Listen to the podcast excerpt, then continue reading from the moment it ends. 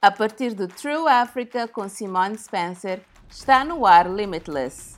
Neste episódio perguntamos por que é que os artistas não recebem mais respeito. Uh, os nossos pais ou a geração mais velha não adotam realmente a criatividade no continente? É necessário os africanos passarem a serem os maiores divulgadores de África. As coisas estão a alterar-se graças à social media, graças também à curiosidade, a uma crescente curiosidade.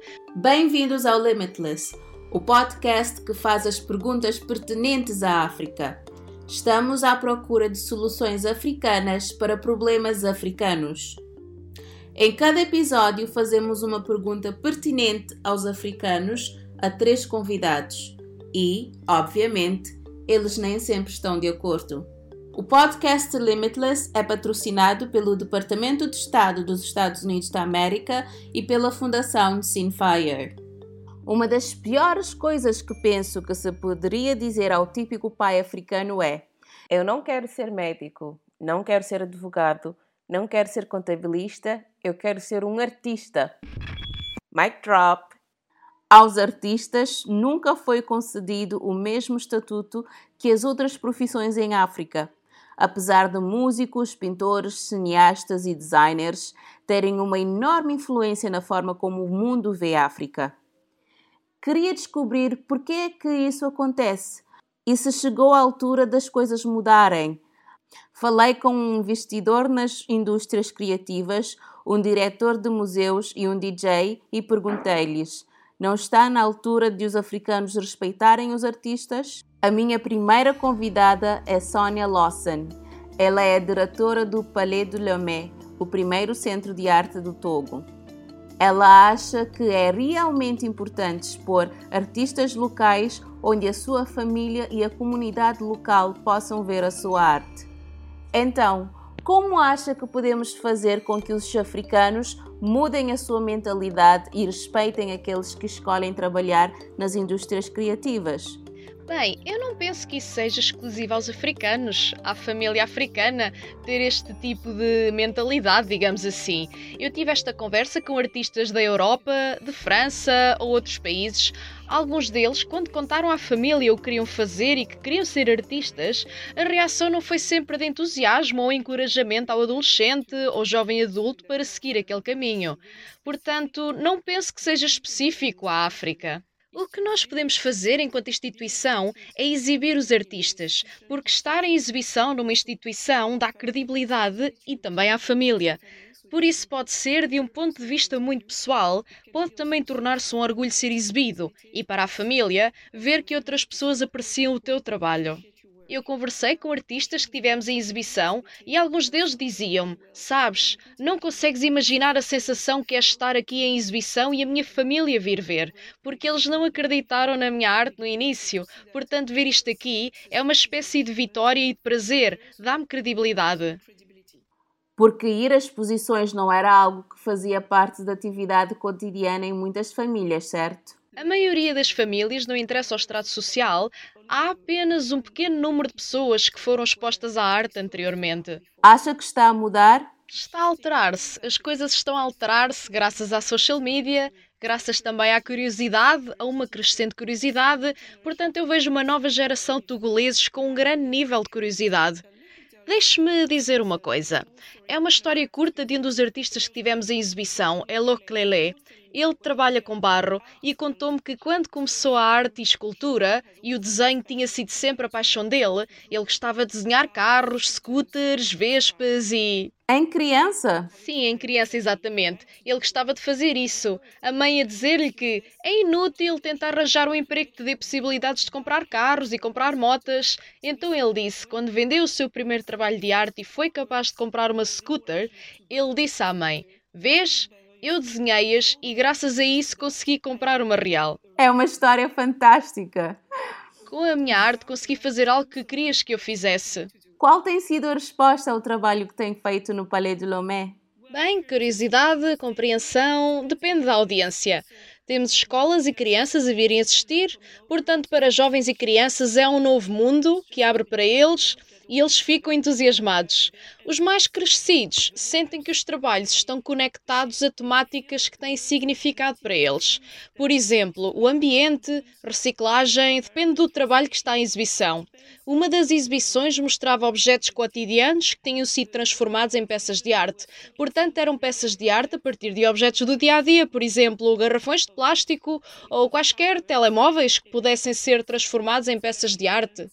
Portanto, era muito interessante ver a reação do público porque era novo para eles, ver que algo que eles pensam que conhecem pode ser transformado através do trabalho de artistas numa outra coisa. Um dos testemunhos que temos e um dos melhores testemunhos que temos foram testemunhos que nos foram dados que as pessoas dizem sem perguntar no, no livro de visitantes. Eles escrevem comentários sobre o que viram, sobre o trabalho do artista, sobre o sentimento de orgulho ao ver tanta criatividade no continente.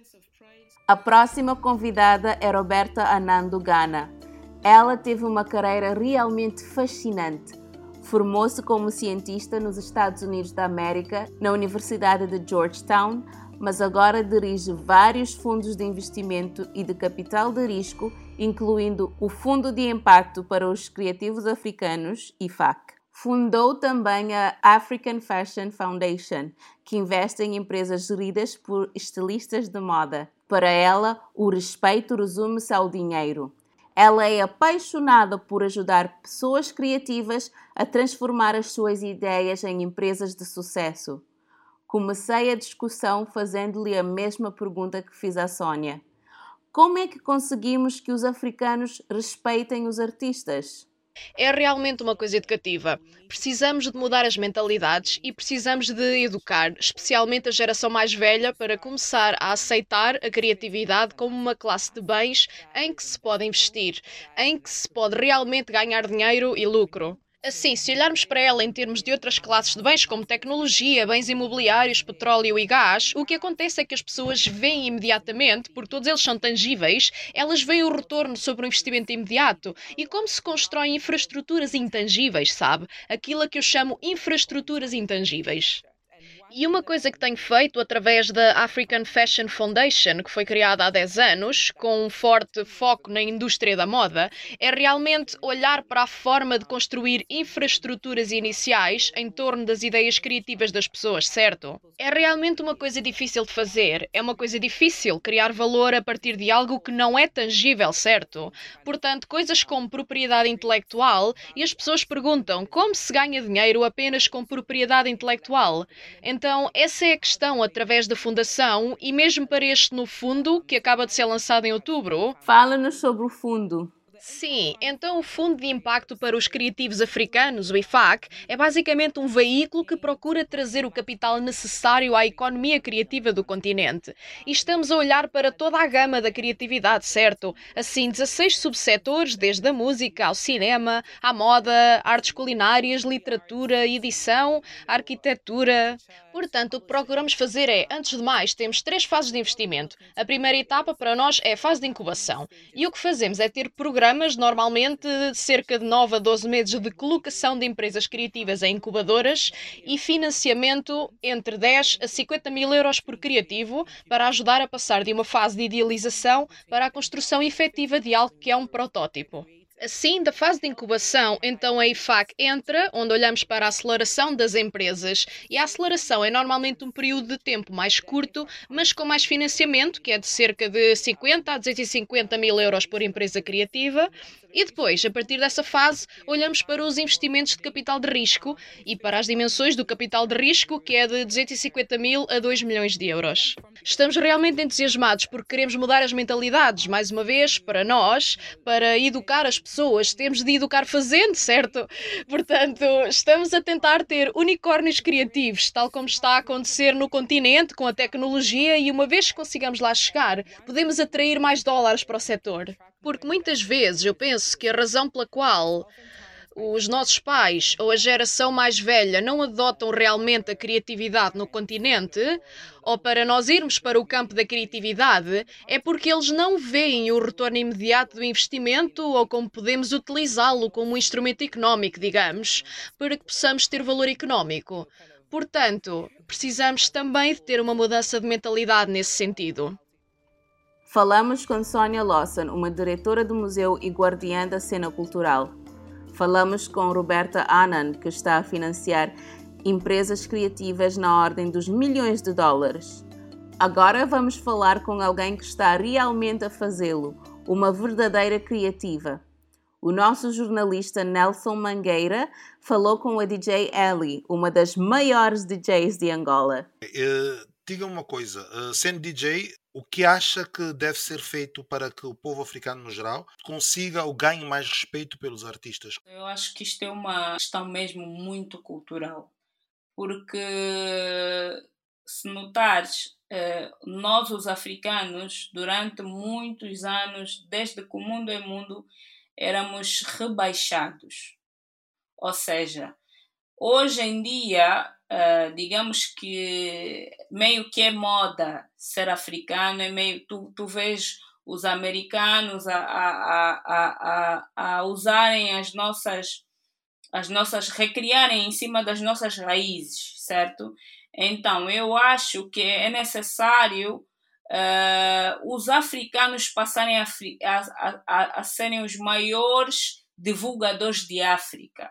E, e, e não, não podemos deixar o americano roubar-nos a identidade, o europeu roubar-nos a identidade, o asiático roubar-nos a identidade. O africano precisa ter orgulho em ser africano.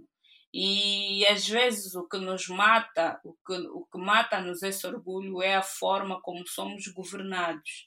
Então, mas é, é uma coisa que, graças a Deus, hoje em dia o africano tem voz no mundo. O, Afri o, a música africana é ouvida em todos os cantos do mundo. A música africana, cada dia passa a ser mais valorizada.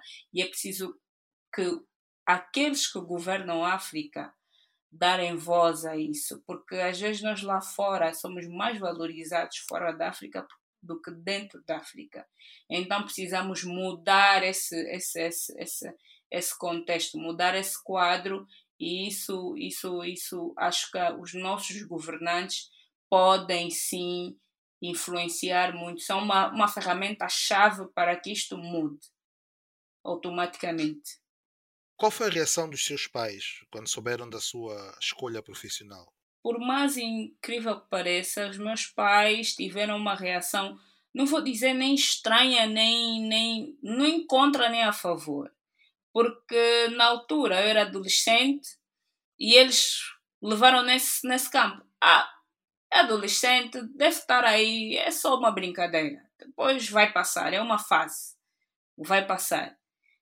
E quando deram conta, tornei-me profissional na área. Então, eu acho. E hoje em dia são, são dos, as pessoas que mais, que mais me apoiam. Têm muito, muito, muito, muito respeito e orgulho pela pessoa, que, pela, pela profissional que me tornei. Então, graças a Deus, nesse, nesse, nesse lado, eu tive, tive, digamos que eu tive um, meio que um não foi um apoio direto, mas indireto do, do, dos meus pais. Obrigado pela sua participação e pelo seu contributo para o podcast Limitless. Uh, desejamos toda a sorte, uh, que tenha uh, muitos sucessos naquilo que é a sua atividade hoje e sempre. Obrigada, Nelson. Obrigada a toda a equipa. Mais uma vez dizer para as pessoas acreditarem nos seus sonhos, correrem atrás, é possível. Estou aqui eu, uma DJ angolana uh, que acreditou naquilo que, que era o seu sonho e está aqui a trilhar, torná-lo realidade dia após dia. Gostei tanto de ouvir de três mulheres muito diferentes sobre os desafios e principalmente sobre as oportunidades que os artistas africanos enfrentam. Os artistas africanos precisam de mais exposição, precisam também de apoio financeiro isto vai levar tempo, mas temos de nos lembrar: a criatividade africana é o nosso maior recurso natural. Por isso, adorei ouvir a DJ Ellie falar sobre viver o sonho. Como sabem, não estamos à procura de respostas simples neste podcast.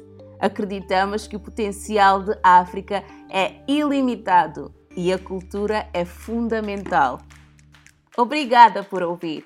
Para saber mais, visite www.trueafrica.co para Limitless ou siga True Africa no Facebook e Twitter.